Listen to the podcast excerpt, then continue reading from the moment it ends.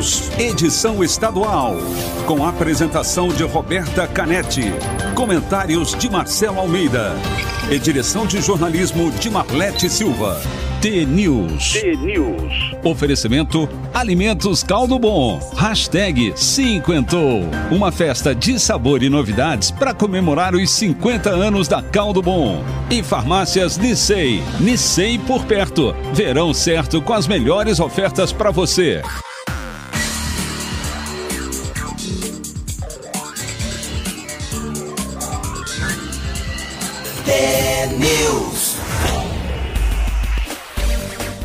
São sete horas e um minuto. Bom dia para você que está sintonizado na Rádio T, a maior rede de rádios de todo o Paraná. Você ouve agora a análise do noticiário do Brasil e do Estado. Participa com a gente da programação pelo WhatsApp, o 419 92770063 ou pelo Instagram e Facebook T-News no ar. O T-News desta sexta-feira, dia 19 de fevereiro de 2021, começa já. T-News. Bom dia, Marcelo Almeida. Bom dia, Roberta, tudo bem? Já está equipado, com chapéu de três pontas. Calor do cão esse estúdio aqui, hein? Vocês nem ligam A o gente gosta de calor né? e você de frio, é, uma Daqui a briga pouco- aqui. Não, vou ligar depois, eu conto. E daí, tudo bem? Tem desafio hoje? Vou esconder o controle remoto do ar-condicionado aqui. Tem desafio, mas antes eu conto. Antes eu conto. Depois é o desafio. É, então eu vou, eu vou, vou, vou sem fone mesmo. Não cabe fone, mais chapéu, mais Não quero tudo. mais nada. e hoje é sexta-feira? Como passou rápido essa Rápido, semana, né? né? Eu É. cheguei falando isso, tava todo mundo falando a mesma coisa aqui. A Zê lá na cozinha falou a mesma coisa. Que semana que voou. E isso porque a gente não teve feriado, muita gente não teve, né? Meio diretão, muita coisa boa. O deputado federal ficou preso, sabia? Ficou preso. Ficou preso, vai ficar preso. Vai ficar Às por lá 17 mesmo. horas hoje tem uma, uma comissão na, na Câmara Federal para decidir. Ontem uma notícia boa também, ó, viu? o Bolsonaro deu uma, voltou, um pé, voltou um passo para trás, que eu achei interessante. Já colocou o ministro aí das Relações Exteriores e o ministro também da, do Meio Ambiente para conversar com o John Biden. Bem legal em relação ao acordo. Os americanos vão colocar grana aqui para a gente não desmatar a Amazônia. Bem legal. Ah, outra matéria vi que legal também, que vai começar a falar hoje sobre máscaras, você viu? Tem Ah, a máscara vai ser assunto. restrição de máscaras em alguns voos. Então, e eu achava que aquela máscara era a mais top do mundo, aquela que tem umas válvulas aqui, do lado direito, do lado esquerdo do nariz. Nada disso, não tem nada de, de, de bacana naquilo. E muita coisa, muita coisa aconteceu de ontem para hoje. E 10 milhões, né? De pessoas já infectadas aí no Brasil, infelizmente. Foi esse o número que alcançaram ontem. Você imaginou chegar um número assim lá atrás, quando começou? Eu nunca imaginei que chegaria. E a gente tá daqui a. É dia 16, né? É dia 16. É 16 de março, o dia que morreu a primeira pessoa. E daqui uma semana foi quando as pessoas começaram a sentir que alguma coisa estava errado no ar. Vamos que vamos, não tem alma T, né? Não, hoje não tem alma tempo.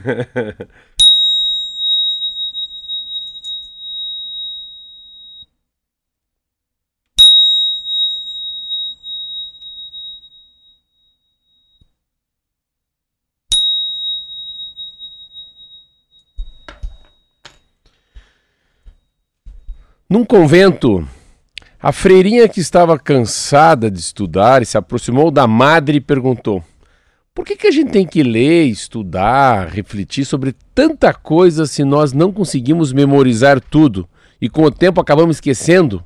Sempre somos obrigados a retornar o que já esquecemos. A madre ficou um instante em silêncio, pensando, pensando.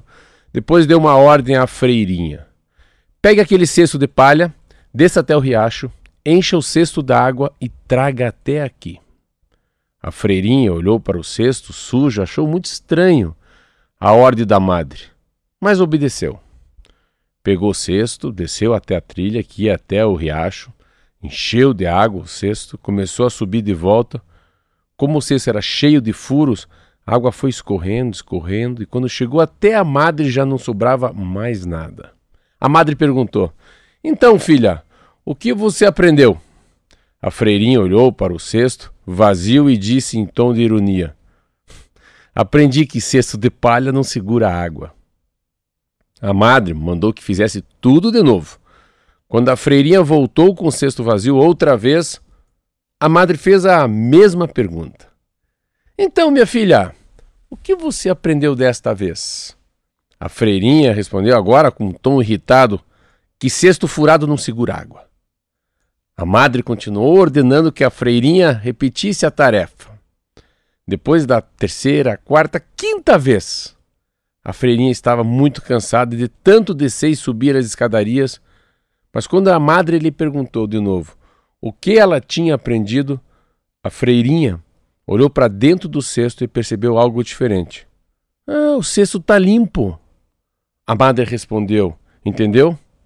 Entendeu que apesar de não segurar a água, a repetição de encher o cesto acabou por lavá-lo e deixá-lo limpo? Não importa. Escute aqui, ó, não importa que você não consiga memorizar todos os ensinamentos adquiridos ao longo da sua vida.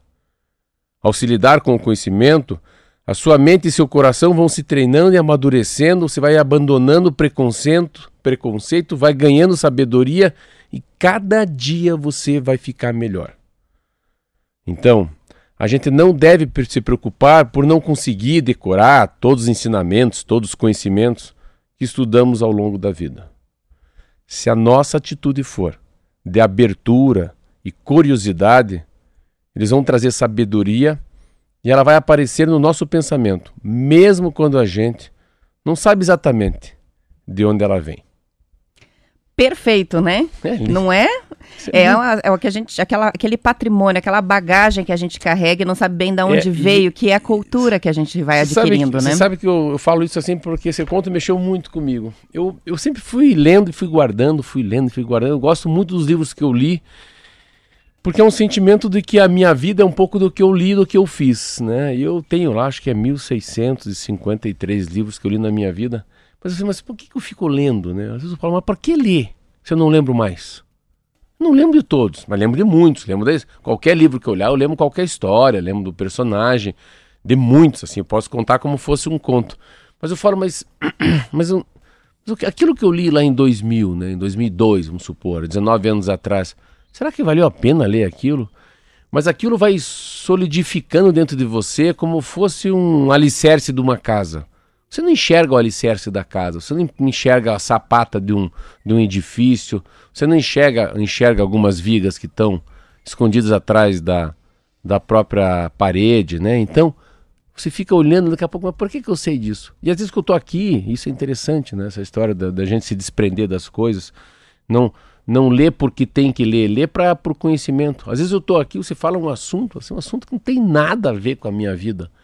Mas eu não sei com a capacidade que Deus nos deu do de fazer ligar o Tico com o Teco ir lá na biblioteca, uhum. na segunda, no segundo andar, no Você livro... não sabe nem de onde veio, não mas sei. vem lá de dentro. Vem lá né? do livro 3 que falava que a cidade de 15 minutos funciona. Ou não, que na Idade Média tinha um livro chamado Físico que o homem vendia uma coisa chamada elixir. Eu sei o que é elixir. E que o outro cara falou que ele olhava de soslaio. Soslaio. Lembrei que eu fui no dicionário e soslaio é quando se olha de canto de olho. Então se vê como a, aparentemente a gente não lembra do assunto agora, mas ele, ele é uma como fosse uma, uma consciência inconsciente.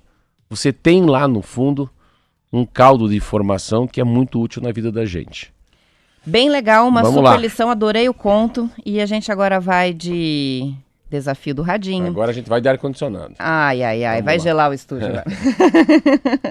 o desafio hoje é um enigma. É fácil, é simples. A participação é exclusivamente pelo WhatsApp, tá? Não adianta mandar nos comentários do YouTube, não adianta mandar no Instagram, no Facebook, porque é por um único motivo, eu sou só uma. então vai tudo concentrado no WhatsApp para eu poder ver quem foi o primeiro que respondeu a resposta certa. Vou repetir o número para quem não tem: 41 992770063 992770063. O desafio é responder o seguinte: você está num quarto escuro, hum. onde há uma vela, uma luminária de querosene e uma lareira a gás. Prestou atenção no que, que tem lá? Luminária de querosene, uma vela e uma lareira a gás. Você tem uma caixa com apenas um palito de fósforo. O que, que você acende primeiro? Valendo, podem mandar a resposta. 7 horas 10 minutos, Marcelo tá pá, no, já, no, já sabe. Vamos pro intervalo e a gente já volta com o resultado.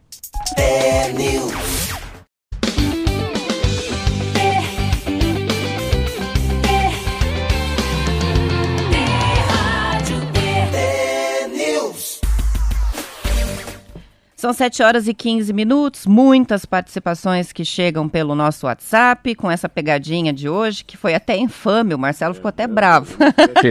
tá muito ridículo isso aí, né? Tá, não, mas não foi todo mundo que acertou, não. Não é tão fácil assim.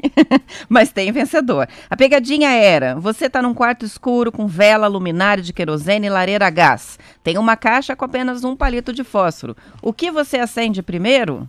O fósforo! a Jéssica de Pinhais foi a que respondeu primeiro. Ela foi muito rápida no gatilho aqui. Mandou a mensagem alguns segundos depois que eu falei o valendo faturou o radinho, livro, café especial e brindes da Rádio T. Parabéns para Jéssica de Pinhais, região metropolitana de Curitiba, que é a ganhadora do desafio dessa semana. Vou fazer o um registro aqui que chegou, deixa eu ver quem é que mandou, é o Roniel. Achei bem interessante. É uma charge que tá lá o, o sujeito com o carro no posto de combustíveis, e daí ele diz assim: põe dezão. E aí o frentista está colocando com conta-gotas, assim. é, aumentou sim, aumentou diesel, aumentou gasolina, tá caro pra caramba. Não, deu briga aí também, né? Ontem o Bolsonaro baixou o cacete na Petrobras, que vai mexer. Ele sabe que isso traz muita impopularidade, né? Eu também. Então, essa levanta, aumenta o petróleo, levanta o querosene, muda o álcool. E, mas tá caro mesmo, né? A gente discutiu isso essa semana, tá muito caro o combustível. Jorge Ivan, que é de Ponta Grossa, diz: Eu acho que eu fui mais rápido. Você mandou às 7h10 também, mas a Jéssica mandou antes. Então, é, muita gente foi rápido nesse, nesse desafio, porque a pergunta era um pouco mais fácil do que o de costume, né? Vamos falar de trânsito. Uma reportagem da Folha de São Paulo investiga os efeitos da redução da velocidade nas ruas da maior cidade do país e aponta conclusões que podem ajudar outras cidades. A redução da velocidade permitida nas ruas de São Paulo começou há 10 anos e foi expandida por diferentes gestões na prefeitura. Na Avenida Paulista, por exemplo, o limite de velocidade era de 70 km por hora e a prefeitura registrava mais de 130 acidentes por ano. Hoje, uma década depois, o limite baixou para 50 km por hora e o total de acidentes não chegou a 40. Assim como a Avenida Paulista, uma série de ruas de São Paulo teve a velocidade máxima permitida reduzida com o passar do tempo nos últimos anos. Nesse período de 10 anos, o total de mortos no trânsito da capital paulista caiu de 1.357 em 2010 para 765 em 2020, segundo o balanço da Prefeitura. A reportagem explica que a velocidade contribui tanto para que um acidente aconteça, não aconteça ou deixe de acontecer, quanto para que se torne menos ou mais grave. Um atropelamento a 60 km por hora, por exemplo, equivaleria a uma queda do sexto andar de um prédio. A chance de sobrevivência é de apenas 2%. A velocidade também diminui a visão periférica do motorista, aumenta o tempo de reação e agrava o impacto em caso de uma colisão ou atropelamento. Um dado interessante, né? Eu, lembro quando fui diretor de trânsito, a primeira coisa que eu aprendi foi isso. Qual que é o impacto de ser atropelado a 80 km por hora, 100 km por hora, 60 km por hora? E, a, e só tem uma maneira de você não morrer, é ser atropelado a 40 km por hora. Então, ainda dá para frear e bater a 30 km por hora. O que mais impressiona é isso, digo, a gente falou esses dias sobre as mudanças que vão ter na carteira nacional de habilitação em relação ao aumento de ponto. O Bolsonaro tem esse papo furado aí. Depois vem também com o negócio de radar é, é caça-níquel, enfim, toda essa. Mas é que ninguém fica olhando lá a história da, do número de pessoas que morrem. É como fosse o Covid, né? A gente fica achando que é uma jogada de marketing, que os políticos querem quebrar o país, outro fala uma besteira. Mas o que mede é o número de pessoas que estão chegando nas UTIs, né? Com Covid super, super, né? Lotando as UTIs. Mas é, é muita diferença, porque é metade, né? Você falou aí 1.300 para 700, 650. Então, passam-se 10 anos e morrem metade das pessoas que morriam. Só que tem muito mais carro nas avenidas, os carros são mais potentes, pegam muito mais velocidade. Uh, tem um outro caso interessante, né, que deve, a gente deve vai sentir daqui para frente, a história dos motoboys. Os acidentes foram total, 60% das pessoas que chegam nos hospitais hoje são acidentes de motocicleta com atropelamento ou motocicleta com automóvel. A motocicleta acabou virando coadjuvante né, dos acidentes, principalmente na, na época da, Panvi, do, do, da Covid. Mas essa história de São Paulo é muito legal. Aqui em Curitiba tem a Via Calma, que é um projeto lá no começo do Gustavo Fruit. As pessoas andam muito devagar e não morrem mais. Então, é dificilmente se ver um acidente fatal perto ali da, do mercado municipal, ah, na 7 de setembro. Então, aonde tem Via Calma em Curitiba, que tem pelo menos uma ciclovia lá do direito, você percebe que as pessoas. Eu me cuido muito. Eu sei o trajeto que eu tenho que fazer, eu me cuido muito, eu sei onde que não pode acelerar mesmo. A gente acelera onde, onde pode acelerar, infelizmente, a gente é assim. A gente é, é, por ser controlado, a gente também controla o radar, controla o lugar que não pode ser multado. Todo mundo anda bem, respeita bem o sinaleiro com o radar, porque sabe que se aquele ele furar, vai ser multado. Mas é o único jeito. 95% dos acidentes ocorrem por causa do fator ser humano, não é por causa da via e também não é nem por causa das condições do automóvel. Pneu furado, é, pneu careca, freio desgastado, poluição não é não. É o ser humano que muda comportamento atrás um volante. Então, ah, você vê, é, uma, é um número muito forte. Em São Paulo, eu lembro que eu morei em São Paulo em 97. Meu Deus do céu. Aquelas marginais ali é quem pode mais, né? Chora menos e vão embora. Então agora as marginais têm velocidade. A Avenida Paulista tem velocidade, que é uma avenida maravilhosa. Assim, a avenida mais conhecida de São Paulo. Então você vê como é significante baixar a velocidade. E baixar a velocidade por quê? Porque quem anda a pé e anda de bicicleta, eu ando a pé de bicicleta, aí você vê. Vai te dar um ódio, rapaz, te dá uma raiva quando um cara passa a 70 km por hora numa avenida pequenininha, assim. Que a sensação de insegurança, aí que você vê como está desprotegido. Como o ser humano é, ele é frágil, qualquer, qualquer coisa nos assusta. Então, essas vias que as velocidades andam muito, são muito rápidas, exemplo, não dá para ter um bom comércio. O cara nem vê o comércio, né? Não tem lugar para estacionar.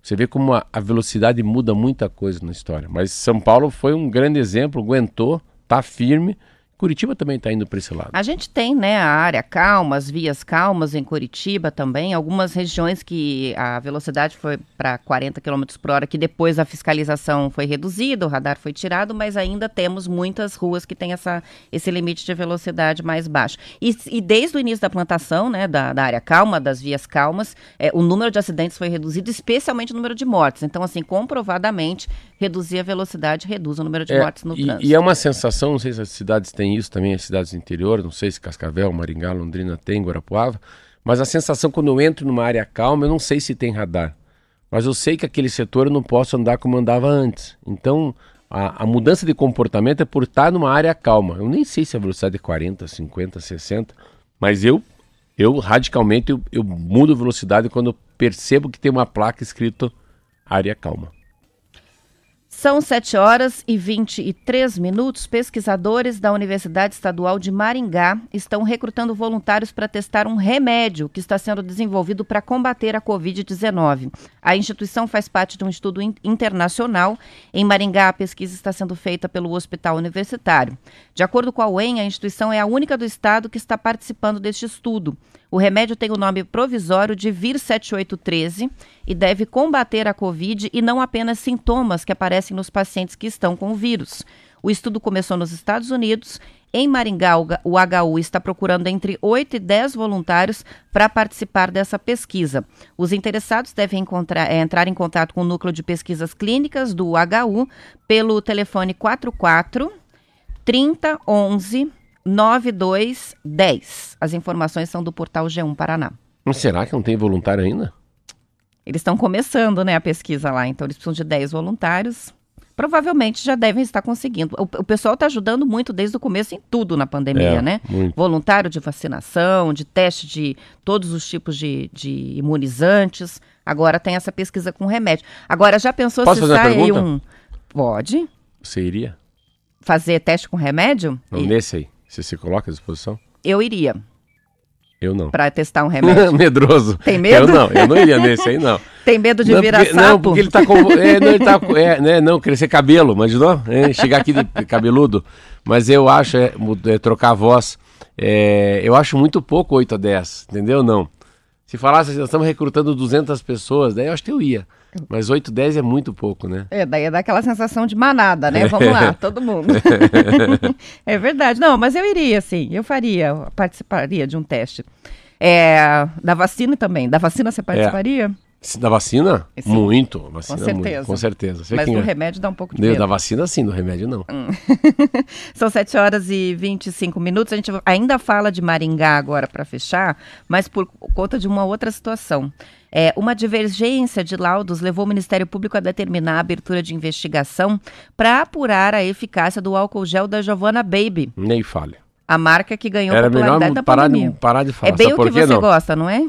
É o que eu uso. É o que você usa, não? Eu imaginei que era. Eu, eu, ach- olha, eu vou dizer, achei que era pegadinha de vocês. Falei, nós vamos pegar só pra pegar no, no calo, no pé, do, no pé do Marcelo, vamos falar da Giovanna Baby. Desde o começo da pandemia que você está falando do, que como é bom o álcool gel do Giovanna Baby, que tem o cheirinho suave. né? Não, Pois é. Hum. sabe por que, que eu falo? Não? Porque ele não parece um álcool gel. Então eu sempre. Mas eu nunca desconfiei, né? Agora, mas parece que eles vão ganhar. Então nós- vai até o final, vai. Vamos, Vamos até o final, porque surgiu a suspeita de que não tinha, por quê, né? É uma notícia que está na coluna Painel SA da Folha de São Paulo. Segundo a coluna, o caso começou lá em agosto, no Procon de Maringá, quando a Pronova, que é a fabricante desse álcool gel, contestou um resultado de um teste que foi feito pela UEM. A equipe da Universidade Estadual de Maringá reprovou o teor alcoólico desse produto, por ser inferior ao informado na embalagem. A empresa disse que tinha laudos de contraprova de três laboratórios atestando que o produto tem sim a graduação alcoólica informada na embalagem. O Ministério Público de São Paulo já notificou a fabricante, pedindo informações como o volume da produção mensal do álcool em gel e identificação de lote, os estados onde o produto é vendido, entre outros dados, para fazer o controle de qualidade. A empresa já entrou com recurso, inclusive, contra a abertura do inquérito civil. Então, a gente está sem saber se tem ou não tem. O teste da UEM mostrou que estava faltando é, o percentual, não era o percentual da embalagem. Mas a empresa está garantindo que fez os testes em três laboratórios e que é. Eu vou, agora? eu vou continuar usando. Eu não vendo esse papo furado aí, que assim, tem dúvida. Isso que eu digo, se colocar na dúvida. Vai que eles estão certos, não tem mais. A reação deles não é tão forte quanto essa ação. Isso não- está no estado de São Paulo, isso, hein? Tá no Estadão, No hein? Estadão também. Então, assim, eu vou continuar comprando, mas com certeza levaram um tiro no pé. Vai cair a produção, vai cair a venda, porque é muito forte esse nome. Giovanna Bay, para quem entender, aqui em Curitiba tem muito nas farmácias. É, eu vejo em algumas farmácias tem muito. Um é cor-de-rosa e um é azul. Então, um é para menina, um para menino, mas ele é muito gostoso. Mas é aparentemente parece que não é álcool gel, porque tem um, um cheirinho, um odor de lavanda. Assim, tem uma. Sabe, tem como fosse um perfuminho de criança. Ele tem uma delicadeza de menina. E aquilo faz tão bem assim, sabe? Você passa na mão e fala, ai, que gostoso. Não é aqueles que você passa e parece que passou produto de limpeza é, na mão, né? é, não, parece, parece uma geleia, né? É isso, então vamos, vamos, Vamos aguardar esperar. o resultado e ir monitorando aí. Mas eu ainda você sou- vai continuar usando. Giovanna Baby. Então tá bem. Vamos fechar com uma história bonita. Um jornalista suíço está à procura do autor de uma carta escrita há quase 32 anos em Londrina, que foi encontrada em um vagão de trem do país europeu que viajava entre as cidades de Berna e Zurique. A história está no portal G1. Lucas Orelano disse que a princípio achou que alguém tinha jogado o papel fora, mas depois ele percebeu que não era lixo sim uma carta aparentemente bem antiga. A carta tem data de 8 de dezembro de 1989. Quem escreveu colocou apenas o nome, Marcos, e não escreveu o destinatário, apesar de dizer querida avó. Era uma carta para a avó. Na carta, ele escreveu que estava em Londrina fazendo um trabalho de campo, uma pesquisa de lavouras de rame, que é usado para produzir tecidos de confecção, e diz que achou as pessoas muito simpáticas em Londrina, inclusive. Agora, o jornalista publicou o documento no site do jornal em que trabalhava na Suíça. Até agora, não ninguém se apresentou como autor da mensagem, mas está em busca É muito do legal, autor. é muito legal. O mais legal é alguém ter a delicadeza, a gentileza de pegar o documento e ter procurar, Procurar ir a atrás do pessoa, autor é. da pessoa, né? Le- Lembra muito romance, tem muito romance assim. Tem um romance que tem carta e tem trem, é interessante. Muito romances escritos assim, com muito amor. Geralmente envolve trem e envolve carta. Eu não aprendi uma palavra, que o homem que inventou a distância não sabia o que era saudades. Ai, que lindo É, isso. bonita essa. Nem o WhatsApp. Nem o WhatsApp. Vamos embora? Vambora, são 7h29, a gente encerra a edição estadual por aqui, mas voltamos na segunda-feira, vamos descansar um pouquinho. Na Vamos segunda-feira vamos marcar que horas? Sete horas, tá bom? Vamos marcar às 7. Tá bom. Até, lá. lá. News.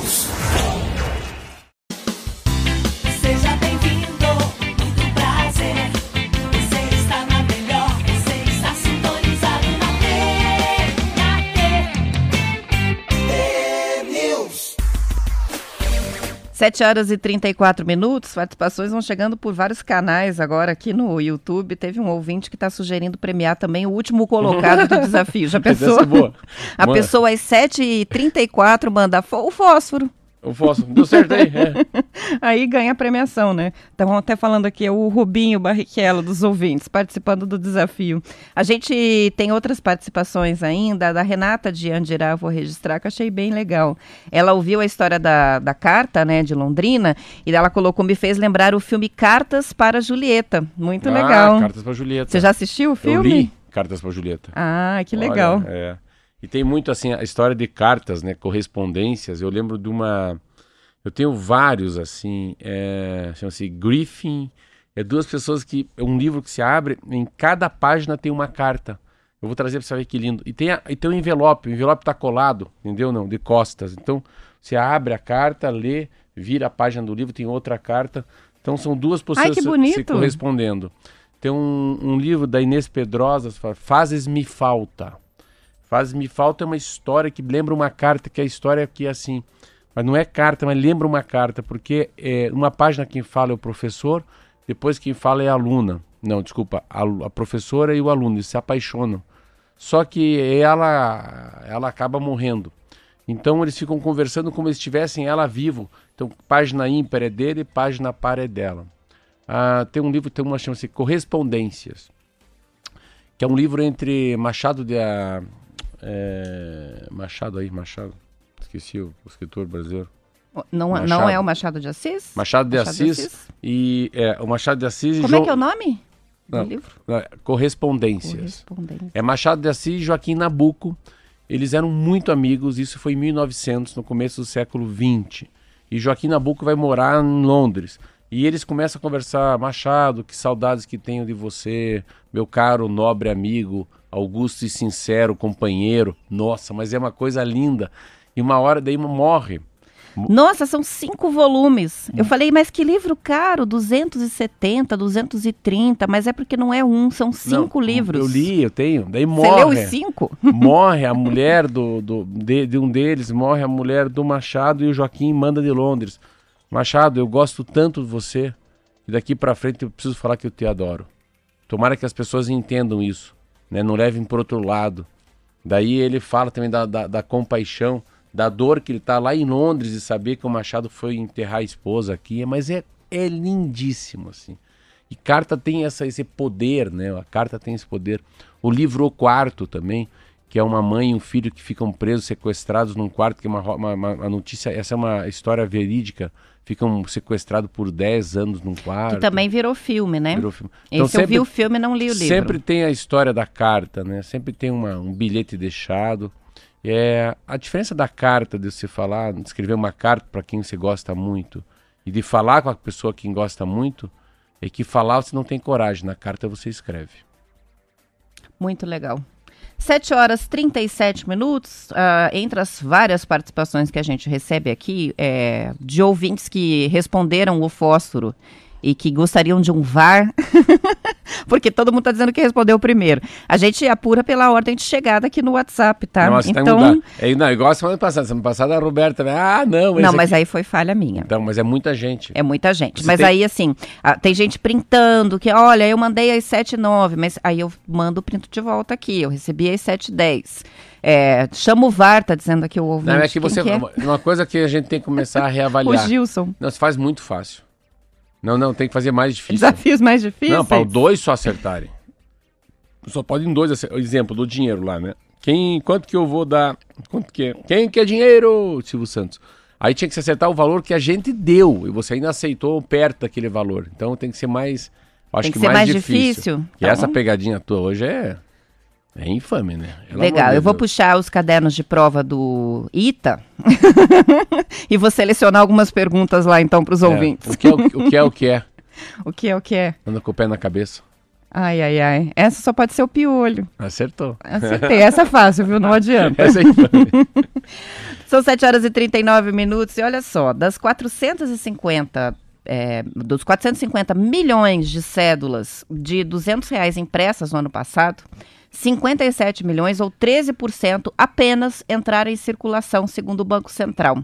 A notícia foi colocada no portal do, do portal G1. O montante das cédulas que não está nas mãos da população fica em poder do governo. O Banco Central informou que libera as cédulas de 200 reais para circulação de acordo com a demanda e que o ritmo, por enquanto, está dentro do esperado. A nota de 200 foi lançada no ano passado, em meio à pandemia. É a sétima da família do real e a primeira cédula de um novo valor em 18 anos. A mais recente até então era a de 20 reais, lançada em 2002. Questionado sobre a, a previsão né, para a impressão de novas cédulas de 200 reais neste ano, o Banco Central informou que o contrato de fornecimento das notas ainda está em fase de análise, sem qualquer definição de quantidades no momento. O baixo uso das cédulas de 200 reais coincide com uma maior facilidade e redução de custos para os correntistas fazerem transferências eletrônicas. Instituído em novembro do ano passado, o PIX, novo sistema de pagamentos brasileiro em tempo real, 24 horas por dia sem custos, completou três meses de operação. Lembra quando eles falaram de lançar a cédula que muita gente questionou se aquilo era necessário, né? No fim, está circulando aí um percentual pequeno das cédulas, porque 13%, porque a emissão é por demanda e não tem demanda. No fim, no fim, eu acho que eles erraram, hein? Sabe que eu vi Parece uma matéria no Valor Econômico sobre isso, assim, não era bem isso não mesmo. No fundo, você faz sim, uma, produz muitas, é, produz o dinheiro para ser circulado, não é para ficar guardado não. É, é muito por a demanda é menor do que a oferta. Então eles têm bastante para ofertar, foi feito. Ah, eu tenho uma dificuldade enorme. A gente também tem que ver, avaliar isso pessoa por pessoa, entendeu? Na sensação, e a gente não muda muito. Aqui eu, você, o Fernando, ah, o Marquinho. A gente tem uma sensação, se você perguntar para as pessoas que eu uso dinheiro e vou no banco 24 horas e saco o dinheiro no Banco Brasil ali. É, eu tenho, graças a Deus, não peguei nota de 200 ainda. Porque E eu não vi também. é, eu, eu já vi, mas não peguei. Eu não fui no, na- no caixa, não. Aqui no escritório eu já vi. Já peguei na mão tudo, mas assim, eu não recebi ou no caixa eletrônico ou em algum lugar que eu fui comprar alguma coisa, porque nem dá para receber em algum lugar, porque não existe troco de para 200, né? Ninguém tem nota de mil. Mas ah, interessante, porque pro dia a dia você vai tomar um expresso, você vai tomar um suco de laranja, você vai, ah, que mais? Pagar um táxi para mim, né? Tô dizendo minhas coisas. Ah, você vai fazer uma compra rápida numa banca de revista, cara, para cima de 50 paus é muito dinheiro. Então, assim, 100 reais, as pessoas, por favor, seu Marcelo, passa o cartão. Então, ah, eu já fico com o cartão na mão, porque eu, qual que você quer? Dinheiro ou cartão? Pode ser uma compra de 5 reais. Ontem, foi, ontem eram 5 reais. Eu fui ao mercado municipal, parei meu carro lá, 5 reais. Eu abri a carteira e falei, ah, meu Deus, eu não tenho dinheiro. Pus a mão no bolso. Falei, meu Deus, eu falei, não, eu prefiro. Prefiro o cartão. Melhor o cartão. Todo mundo prefere É, agora, e, eu, né? e eu não me sinto bem pagando nada abaixo de 10 com cartão. Coisa de gente velha, né? Eu quero pagar com dinheiro. Mas, você vê, as pessoas mesmo para 5 reais preferem. Então, quando cai a nota de 200, é duas coisas. O valor, por que 200? e outra coisa, por que, que uma nota tão feia também, né? Lembra da polêmica sobre o que, que ia ser a figura? Lobo, que, Gua- Lobo Guará? é, acabou sendo o Lobo Guará, mas lembra de quanta gente a votou no. O- o- Era o cachorro, né? Era Ah, o vira-lata vira-lata caramelo. caramelo. Esse sim ia ser Eu legal para uma eu- nota é, de eu 200. Entrava o assunto e você latia aqui na. É. Agora a gente vai falar das máscaras. A companhia aérea Deixa eu só Latam- voltar num assunto que eu Ah. acho que é interessante que você falou, que a gente é. Como tem coisas que grudam igual chicletes, né? Hum. Como funcionou o Pix, hein? Super. É, eu não uso, mas as pessoas que estão perto de mim falando do Pix, pô, assim, parece que o Pix já fazia. já pertencia à vida das pessoas há muitos anos, né? Eu já tô perguntando para todo mundo. E aí, você tem Pix para poder mandar? É muito fácil, muito rápido, vai pelo número do celular, e-mail. Eu achei, eu, achei sensacional a Então, solução. é uma muito, muito, muito rápido. É muito. Todo mundo que fala comigo perto de mim falou daí, qual que é o, me passa o número do Pix que eu faço a transferência. Eu fico olhando, olhando. Lá no Curitiba também escuto isso, escuto aqui com você. Ó, o John dizendo, a pergunta de hoje é, aceita Pix? Aceita Pix. É isso aí. Temos participação que chega antes de falar das máscaras, do Kleber de São José dos Pinhais, que está ajudando aí quem nos ouve e está na estrada. Acidente na BR-277, altura de Campo Largo, quilômetro 116, perto da saída para Bateias, informa o Kleber. Capotamento, parece que tem vítima, sentido Ponta Grossa. Acidente grave na 277. Então, quem puder evitar a rodovia É, neste preguiça, momento, Nem, nem vá. nem saia. Meu Deus do céu. Porque parece que o acidente foi bem grave. Não, e Obrigada aquele- pelas informações, é, Kleber. Tipo engarrafamento que leva, leva muito tempo. E É interessante, né? Essa saída de Curitiba para Ponta Grossa, eu não sei o que que essa concessão de estrada faz tanta capina e roçada na sexta-feira. Assim, meus filhos jogam tênis em Campo Largo, às vezes eu fico ali, meu Deus, 30 minutos, 20 minutos para andar 4, 5 quilômetros. Daí eu fico imaginando algum acidente. Eu sei onde que é Bateias e sei onde que está falando. Estamos falando ali, um acidente perto para quem vai para o Urufino, entendeu? Não? Isso aí. Mais ou menos ali. Então tá lá, né? Agora o congestionamento e esse capotamento. São 7 horas e 45 minutos. Agora sim a questão das máscaras que a gente citou lá no comecinho. A, a Latam, companhia aérea, decidiu proibir alguns tipos de máscaras faciais nos voos, seguindo recomendações da Associação Internacional das Empresas Aéreas e da OMS, a Organização Mundial da Saúde. Segundo a reportagem do Estadão, Marcelo, fica vetado agora o uso de máscaras com válvulas, que você Sim. citou, os protetores bucais, lenços e bandanas de pano em todos os voos da companhia. Porque tem gente que, em vez de máscara, usa o lencinho, não pode na, no voo. O motivo é que esses modelos têm baixa eficiência contra a propagação do vírus. A medida vai começar a valer já agora, em 1 de março. Os modelos aceitos pela Latam são as máscaras cirúrgicas, a FFP2, que é a N95, né, sem Sim. válvulas, sem válvulas. É a FFP3, que também é um modelo usado por profissionais da saúde, sem válvulas também, e as máscaras de pano sem válvulas. Além do anúncio da Latam, Lufthansa, Air France, a Alitalia, também apresentaram restrições bem parecidas. O jornal ouviu especialistas que explicaram que as máscaras com válvulas, elas protegem quem está usando, mas elas não evitam a saída do ar contaminado, então é perigoso para as outras pessoas que estão perto. Os lenços também não são considerados seguros. Se a opção for por uma máscara de tecido, que é o que a maioria das pessoas usa, o ideal é que tenha tecido duplo ou até triplo. Um estudo do Centro de Prevenção e Controle de Doenças dos Estados Unidos apontou que assegurar que a máscara está posicionada de maneira firme na face e o uso de duas máscaras são meios que reduzem significativamente a exposição ao novo coronavírus. Então, se a aglomeração é inevitável, por exemplo, você está lá na fila do check-in no aeroporto, não tem como ficar longe das pessoas, procura usar duas máscaras que é mais seguro. É uma dica que eu achei interessante. Eu já vi gente usando duas máscaras.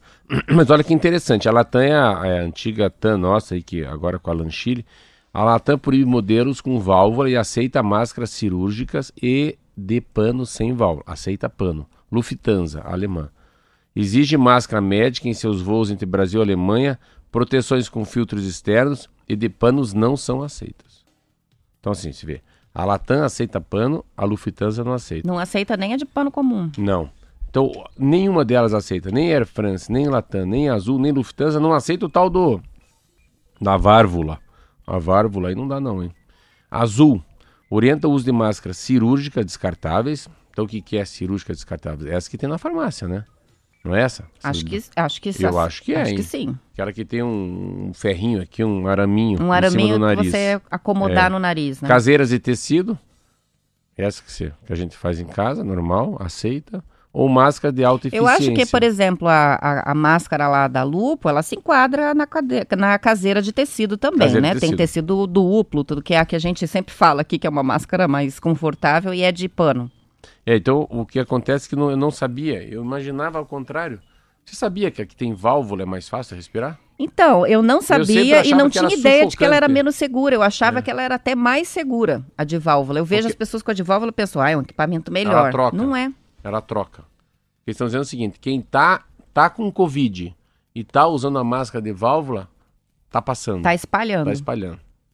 Agora, é segura para proteção de quem está usando, mas daí não adianta, né? Isso é um acordo coletivo que a gente tem, né? Usar a máscara também para não contaminar os outros, não só para se proteger. O Mário, a- que é, mora aqui em Curitiba, está dizendo sobre os nomes das máscaras que eu citei. Esses códigos da máscara parece prefixo de aeronave, é verdade, é, né? É, é, é, esse avião. É Mas, cada termo que. Olha que interessante, tem aqui um infectologista que fala isso. E a- ele, por que não o, E-Sharp, né, o lenço, aquelas bandanas dos caras que tem barba igual o Marquinho aqui, que põe embaixo da barba? Porque, ah, segundo o especialista, geralmente essas são de tecido muito fino, o que não fornece uma proteção adequada. Então, Não faz a camada necessária, né? essa que a gente usa da lupa aqui, que parece a meia da avó, deixa a gente meio quente, mas ela é muito grossa, ela tem dois, viu, né? Que é uma meia. Então, assim, ela tem dois ladinhos, é, é muito difícil de passar. Mas dizem que é muito boa essa da farmácia, que é barata. Eu comprei uma melhorzinha que é verde agora. Até pra lembrar do Ah, eu acho que foi a que você mostrou, até É, a gente ela é citou ela boa. semana passada. Só que tem que jogar fora, Quanto né? tempo será que a gente ainda vai discutir as características das máscaras, né? Como isso foi incorporado no nosso dia a dia, é, como é relevante, né? A- a ter uma máscara que você não passa muito calor, que consegue respirar É. fazendo exercício. Mas, mas é uma pena. Eu não sei se você olha, eu olho muito. Todo dia eu faço isso. Todo dia eu paro, eu olho uma rua, paro, eu olho um ponto de ônibus e olho num shopping. Puta, ficou muito chata a vida, cara. Eu sei que não dá pra falar isso na rádio. Mas é muito chata a vida sem beijo, hein? sem beijo, sem abraço, Não, e sem dar sem mão. aperto de mão. Pra mim é importantíssimo, assim. Os, os negócios que eu fiz na vida, a, a sensação do homem que eu tô cumprimentando, do tamanho da grau, da, grau de, de, de, de gratidão de ver aquele cara. Eu fui no velório antes de ontem, pelo amor de Deus, cara. Que velório triste. O velório é triste, mas o velório não tem um pouco de. de, de- não tem um pouco de Aconchego, né? De né? De calor humano, né? De alento, né? De aproximação, é muito chato. Eu, nossa, tomara que. E era uma coisa tão importante na vida, assim. Meus pais passaram isso com tanta importância, dar a mão olhando nos olhos. Quando abraçar, abraça direito, né? As mãos é um troço muito A importante. mão firme, né? Não aquela É, mão. Aquela mão, né? Um linguado, Frouxa. é, é, é, Um linguado cozido. São 7 horas e 50 minutos. A gente fala, né? Meu Deus do Pelo céu. amor Fala mais com o homem da cobra aqui. Vamos pro intervalo e a gente já volta com o último bloco. News.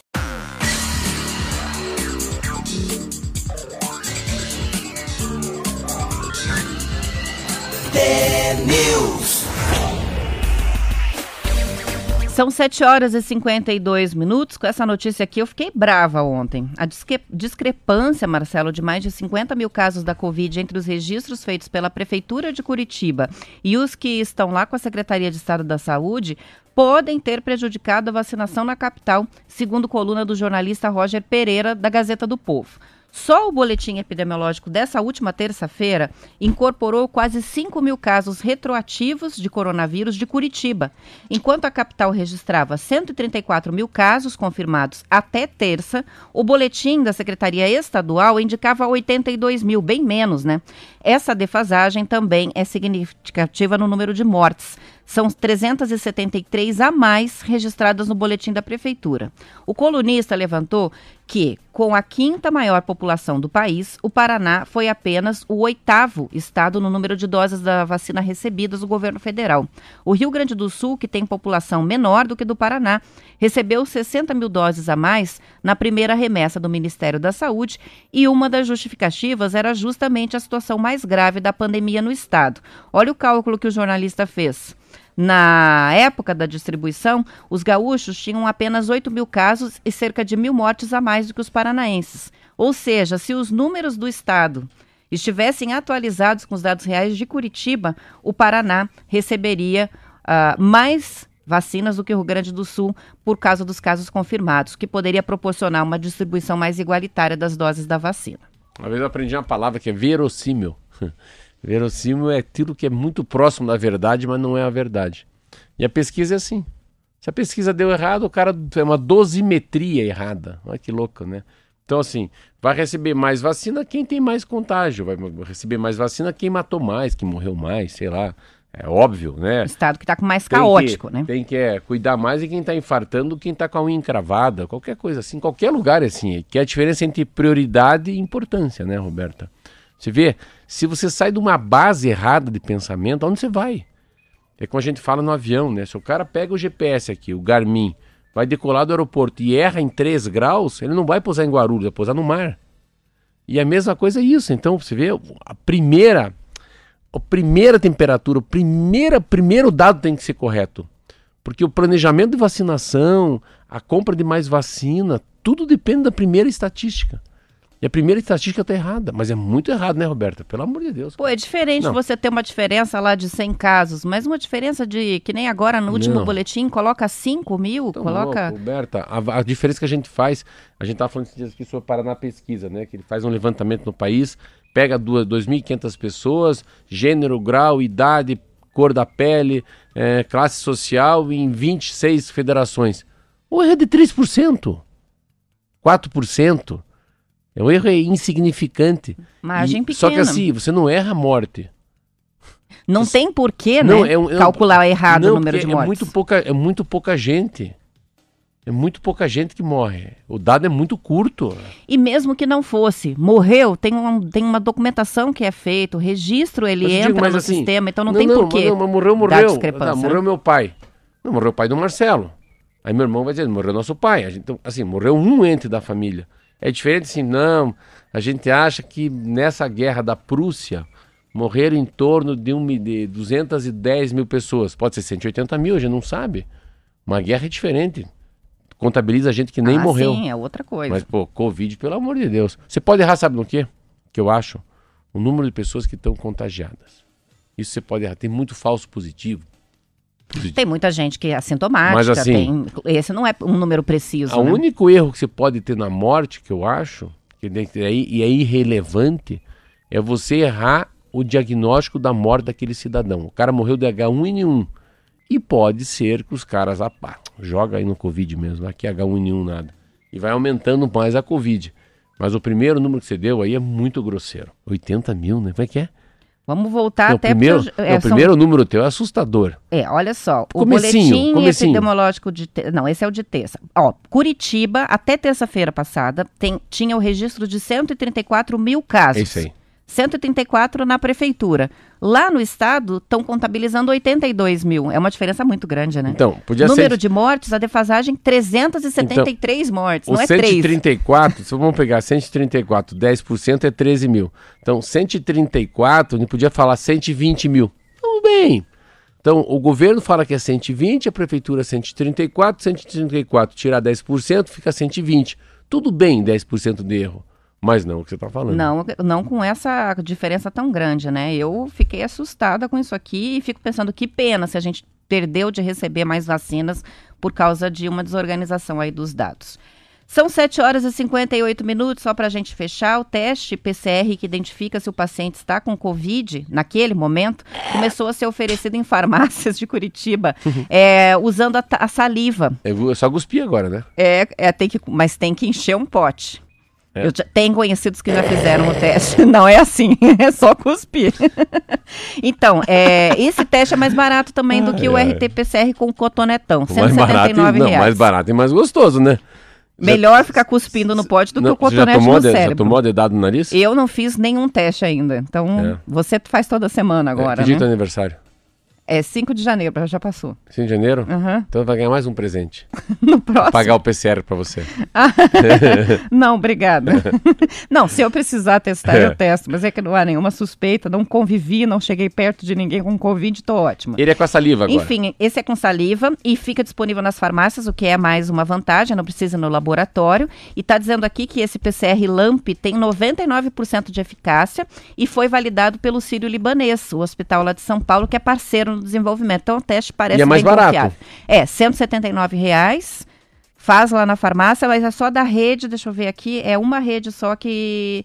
é, e no e-commerce, né, do meu DNA, é só rede de farmácias Legal. é, que oferece Curitiba, Recife, Belo Horizonte, Fortaleza, São Paulo Mas e também Rio de Janeiro. rapidamente antes de acabar, é legal porque eu, É fa- Pague Menos, eu tá? faço num lugar que é 350, Santa Casa é 250, então é sempre pra cima de 200. Você tá vindo com uma alternativa de 179, é mais barato. Mas tem que fazer o agendamento, tem que entrar em contato com a rede Pague Menos, faz o agendamento e leva. Chega, chega, chega, chega. A chega que é sexta-feira, dia de tomar uma, uma cerveja, né, mano? Hein? Um pagodinho, só no, só no pagodinho. Só um samba no pé. Então é isso, gente. Segunda-feira a gente volta pontualmente às sete. Bom descanso, bom fim de semana para todo mundo e até lá. Um beijo, se cuida.